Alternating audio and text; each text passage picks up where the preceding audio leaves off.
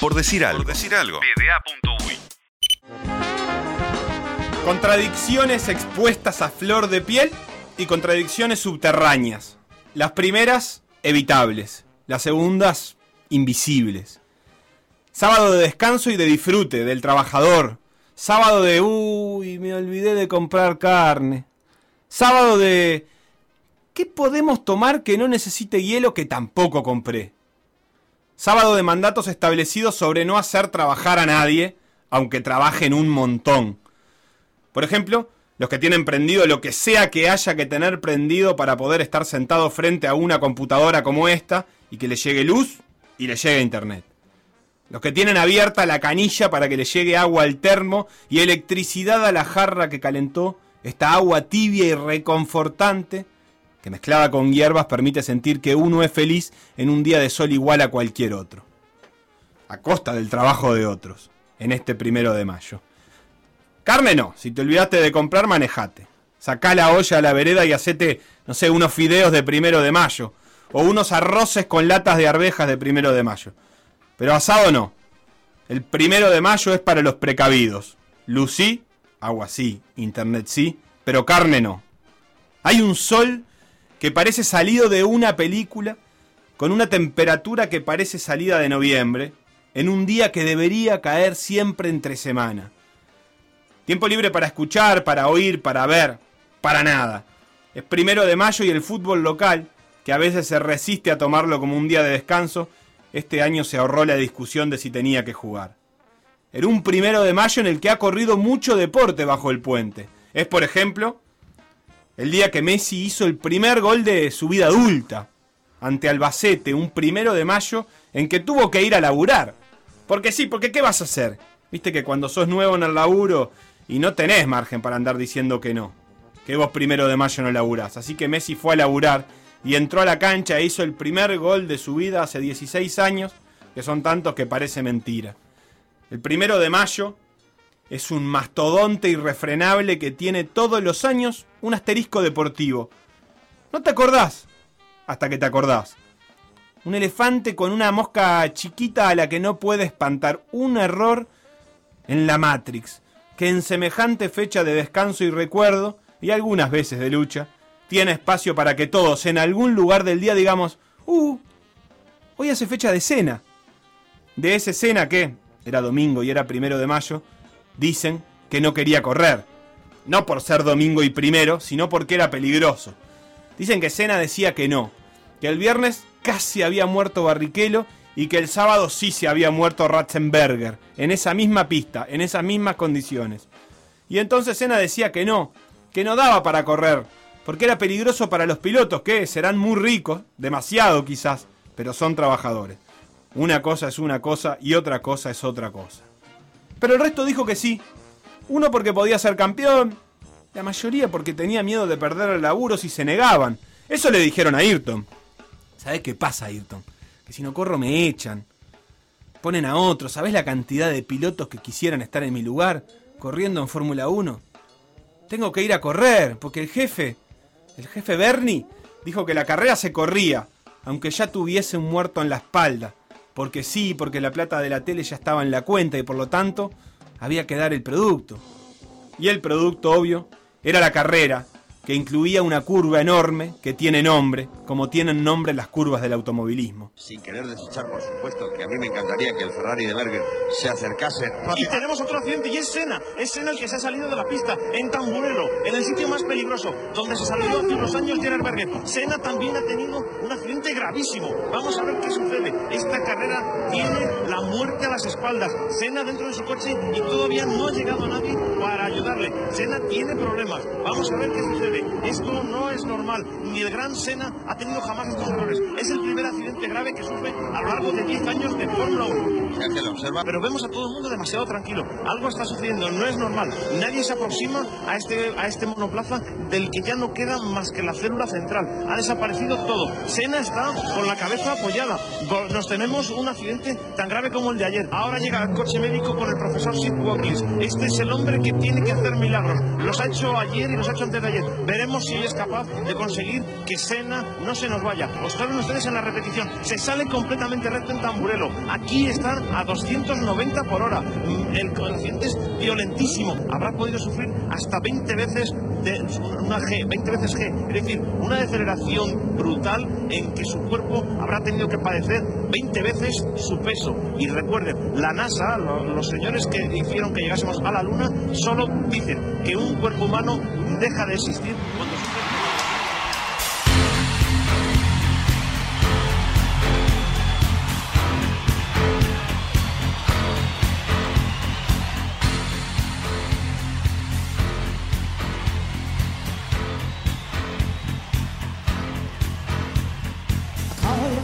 En la mañana del primero hay fútbol de primera, de la Premier y del primero. De la Premier porque hay siempre. ¿Quién se puede quejar de que jueguen el primero de mayo si juegan el 24 de diciembre a las 12 de la noche vestidos de Papá Noel y arriba de un reno? Así que bueno, obvio, juegan el primero de mayo. ¿Quiénes? No importa, todos, o nadie, o ninguno. Si algo tiene la Premier es que de una montaña de partidos es cierto que apenas un puñado son realmente importantes, como en todos lados. Pero la clase media de partidos son todos buenos. El 14 contra el 2, el 3 contra el 8, el 19 contra el primero. Así que si hay Premier, hay partidos que mirar. Y también juega el primero, eso en España. Y está Luisito que hay que mirar sí o sí. En realidad también está Josema, piedra angular de la pirámide defensiva del mejor equipo defensivo de España. Se dice fácil. Luis no moja, Josema resiste y el Aleti adormece hasta el infinito un partido que pide zapping, que se ve casi con tristeza de primero de mayo. Vamos a ver, esa pelota bien tocada, por cierto, que va como al segundo palo. Sí, clarísimo, es mano Sí, que sí, hace. es una mano como un piano. ¿Pero qué hace? Le está agarrando al Sí. jugador del Elche y le da el balón. Sí, de hecho está en el suelo por vergüenza. Va Fidel. Que lleva Sala. dos de dos en esta liga, por En cierto. el 90 de partido. Oblak ha parado los dos últimos penaltis que le ha lanzado. Fidel, que tiene el destino del Elche, pero también el destino, gran parte del destino de la liga. Lo ha tenido, ha jugado con fuego, se podía quemar, se puede abrazar el Atlético de Madrid, la pelota pierna izquierda. Fidel para pegarle, Jan Oblak al palo. Bueno. Una liga, ¡Al eso. palo! La suerte del campeón, ¿eh? ¡Al palo! ¡La ha tenido! ¡El Elche! ¡Se salvó el Atlético de Madrid! ¡Increíble cómo es el fútbol! Vaya salvada, efectivamente es una acción que puede valer un título de liga. El error Sí, sí. calamitoso, calamitoso de Marcos Llorente y el disparo de Fidel al palo. Mira, ¿eh? Jan Black y Jan Black va y ha saludado al palo derecho. Bebe agua y ahora cuando no está ahí la imagen ha ido a chocar al palo derecho Le puedo dar un beso. para decirle gracias amigo. Se había escuchado hablar de que el fútbol era de los hinchas. Lo dicen los románticos en los libros más leídos por quienes quieren creer en las utopías todos los días, a sol y a sombra. Lo dicen y lo repiten. Se había escuchado y ahora se ve. Ni siquiera nos acordábamos, ¿no? Ya de la Euroliga o la Superliga o cómo era que se llamaba eso que cayó. Pero los hinchas del Manchester parece que sí. Un partido que se iba a jugar y que posiblemente no fuese a ser demasiado noticia, ahora es demasiada noticia. Hay hinchas en la cancha, pero en la cancha cancha. No en la cancha estadio, sino en la cancha pasto. En el pasto donde debía estar Salah está John, un corredor de bolsa de 45 años que dice mucho fuck y que está cansado de no poder ir todos los días a los partidos con su hijo, que se llama Wine por Rooney, obvio, y que paga entrada completa. Está también Alex, que se llama así porque su papá vio a los Red Devils dominando y se enamoró del Colorado Ferguson. En aquella época también era privado el club, todos los clubes, pero a su papá no le molestaba tanto. Bruno Fernández no entra, Cavani no calienta, nada sucede en una cancha que ahora sí, de una vez por todas, es de los hinchas. Y son hinchas de verde y amarillo porque esos eran una vez los colores del Manchester, mucho antes que existiese todo esto de los Red Devils. Las bengalas tiran humo verde y amarillo. Y alguna, por qué no decirlo, tira esas bombardas a los palcos de los dirigentes y pega. No hace daño. Se puede esbozar una sonrisa. uh,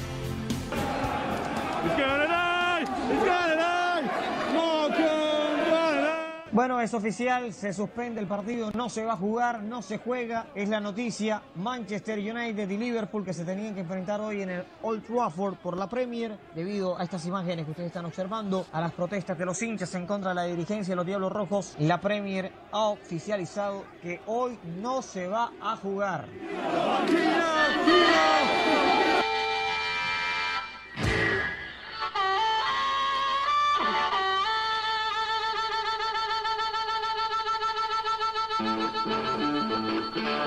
Son los días de la polémica, en los días en que se descubrió Twitch o el streamer. Muchos descubrieron a la gente que con butacas de colores cuenta el mundo y el deporte. El deporte más hermoso del mundo, decía Luis Omar Tapia, que tiene 90 minutos y se llama fútbol, contado como si fuese una película experimental del cine checoslovaco de los 60. Anquilosado en sus tradiciones más puras.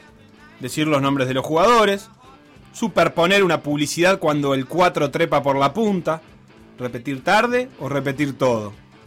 ¿Cómo se cuenta? No se sabe. No cambia.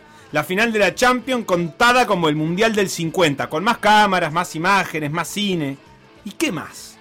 ¿Hay más? ¿Qué se podría contar? Domingo, no se sabe cómo, hay ajedrez. ¿Por qué no?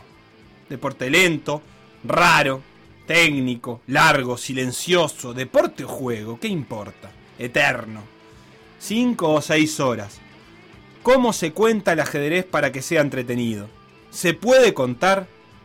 ¿Hay forma de que no sea un silencio gris y soporífero? ¿Se puede aprender bien- viendo? ¿Qué se puede? Se puede. La transmisión es una locura. Es así. Dos grandes maestros, campeones de España o casi, relatando una final de un torneo no necesariamente importante y virtual. No hay otro deporte que permita esto.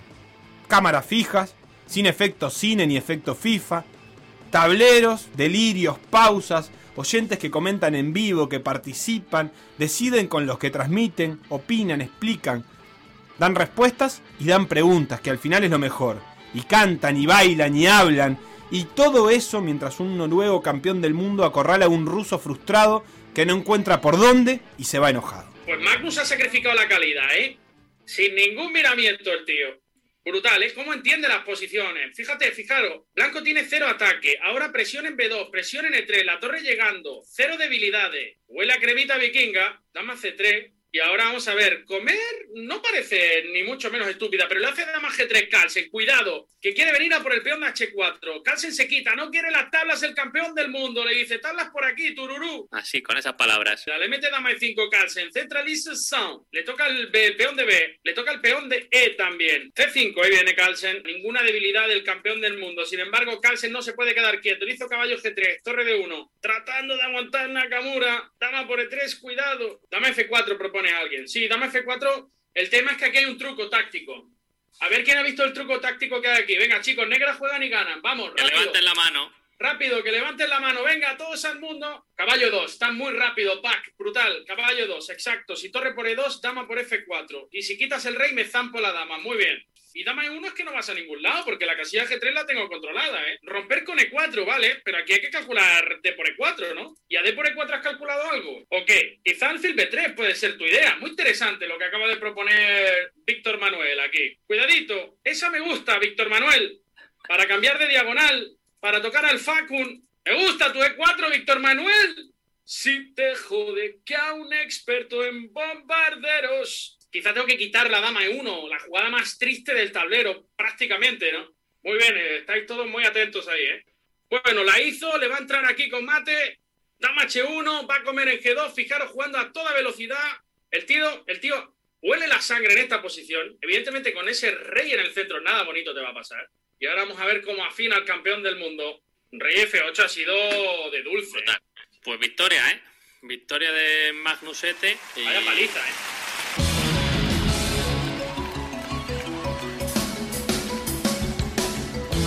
Si te carga que un experto en bombardeos te lo explique y tú no entiendas de qué va el juego, levanta el dedo, levanta el dedo. Noche de domingo que se va con olor a verano. Centenario verde y amarillo, el pasto. Refundación de un nacional que subió a una velocidad. Es como un disco de pasta al que le pones la perillita más arriba, pero sin desafinar. Mete y aprieta como siempre, pero con acordes en su lugar. Un D'Alessandro que corre hasta por vicio porque sabe que tiene que mostrar que puede correr en un nacional en que todos corren.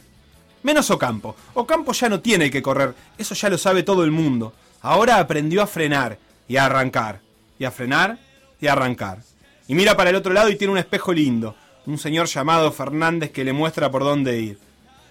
Nacional obtiene cosas que ya había obtenido, una copa, un torneo, como el intermedio, como el anual, como el uruguayo.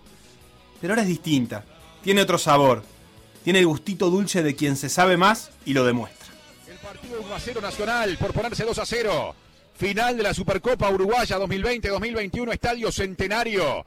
En cualquier momento se activa la cuenta regresiva y viene el tic-tac efímero de la carrera de Vergesio. Rumbo a la pelota. Nacional quiere el segundo, Vergesio 3, 2, 1, gol.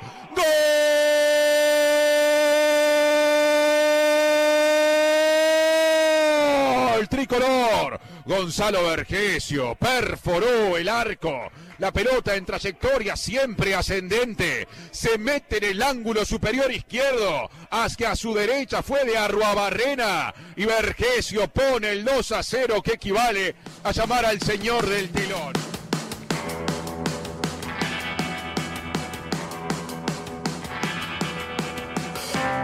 Hay ensayo general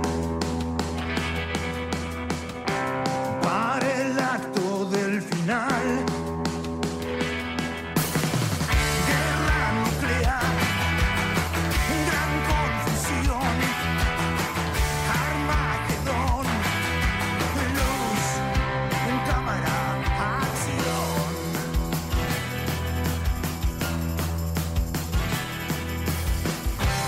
¿Y quién es el director? en esta superproducción. ¿Quién inventó este guión? No hay vuelta atrás. Luz, cámara, acción.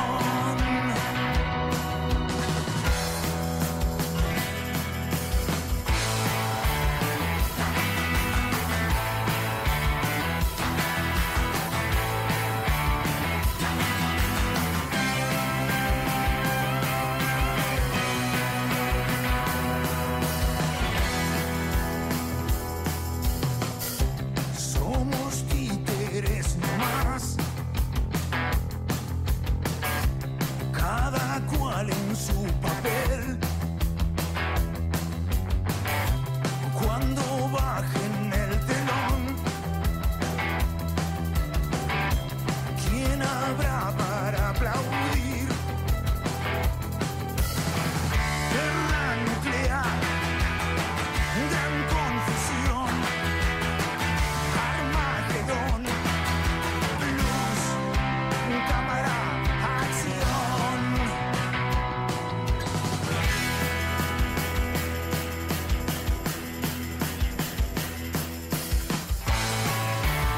Ya es la hora, vamos a escena, a sus puestos.